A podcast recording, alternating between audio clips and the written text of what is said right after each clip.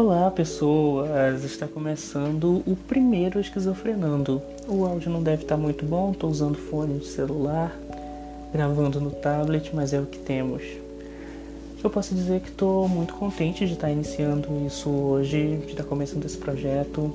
Decidi fazer desse primeiro episódio, talvez os primeiros assim, mais no formato de diário pessoal, do que puramente trazer dados, trazer números ou trazer pessoas para debate. Prazer, eu me chamo Daniel Souza, eu sou esquizofrênico. Pois é, meio complicado de ouvir e é meio complicado de falar.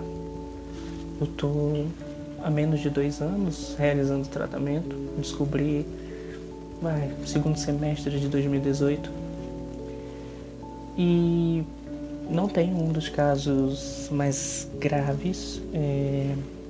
Isso é até importante para quem ouvir tiver um caso desse na família.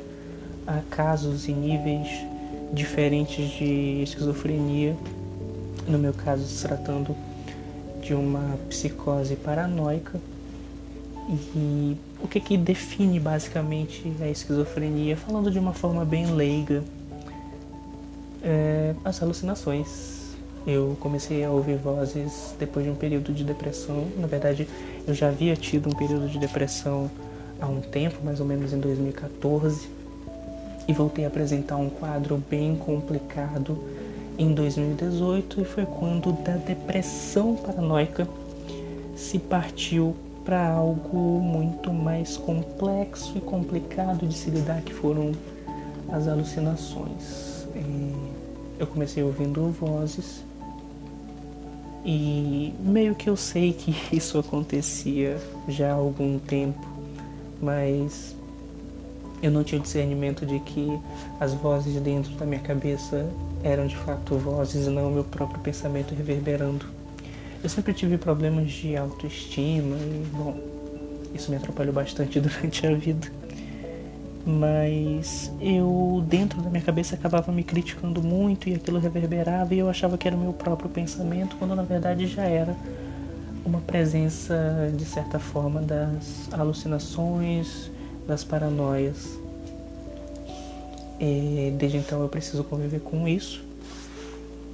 Novamente há menos de dois anos, então é um caso bem recente fui bastante prejudicado na faculdade por conta disso, mas diferentemente de muitos casos, eu me mantive, vamos lá, ação.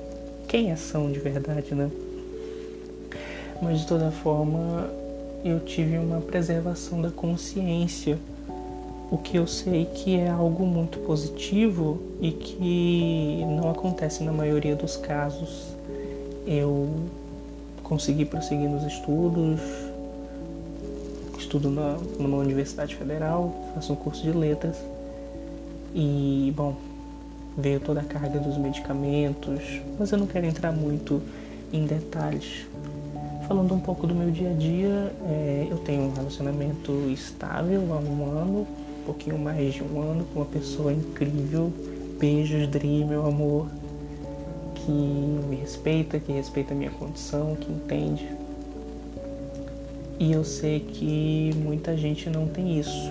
E que o tratamento é pesado e complicado e sem apoio é difícil. É meio, meio complicadinho. É coisa que eu tive, o apoio da família, mas que eu tenho consciência que nem todo mundo tem essa sorte, tem essa dádiva de ter pessoas ao lado, de ter pessoas que apoiam. Eu tô falando de forma mais livre, sem me, apesar, sem me apegar profundamente em em nenhum assunto para marcar esse primeiro episódio com uma apresentação. Então, novamente, eu faço o curso de letras, tenho uma experiência na área de saúde, com uma formação em radiologia, mas sou um, uma pessoa que gosta desse campo e acabo lendo a respeito e procurando informações. Eu tive até um tabu no início de não procurar muitas informações sobre esquizofrenia, a maioria das coisas com que eu me debatia, com que eu me deparava acabavam me assustando, mas o mais importante aqui de se falar, creio eu, é sobre a diversidade dos casos. Existem casos muito diferentes, casos muito distintos de esquizofrenia. Eu faço um tratamento numa rede pública, então eu acabo me deparando durante as visitas, durante as consultas, as terapias, com casos muito mais graves.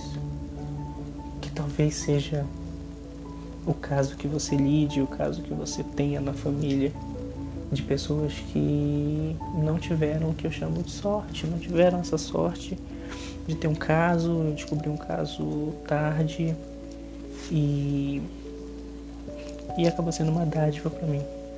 Mas eu tenho total consciência e tenho total empatia de que é bem complicado se lidar com tudo isso. Mas o objetivo disso e o porquê dessa minha apresentação nesse primeiro episódio super curto é que a gente vai trazer aqui nesse programa, nessa tentativa de podcast, casos distintos, a gente vai trazer material científico, eu vou trazer pessoas para conversar e debater comigo, mas não vai deixar também de ser um diário, de ser uma forma de terapia para mim, de poder estar tá externando, de poder estar tá falando isso com outras pessoas, se é que alguém vai ouvir esse programa. Mas basicamente é isso. Eu tô aqui de peito aberto para contar minha história, para falar dos problemas, para falar das bonanças e para debater sobre esquizofrenia e fazer com que isso não seja um tabu, inclusive para mim. É isso. Esse primeiro episódio vai ficando por aqui, apenas como uma apresentação, uma introdução, quase um trailer. E a gente se vê no próximo. Você aí que tá me ouvindo, se é que tem alguém ouvindo. É isso, gente. Muito obrigado.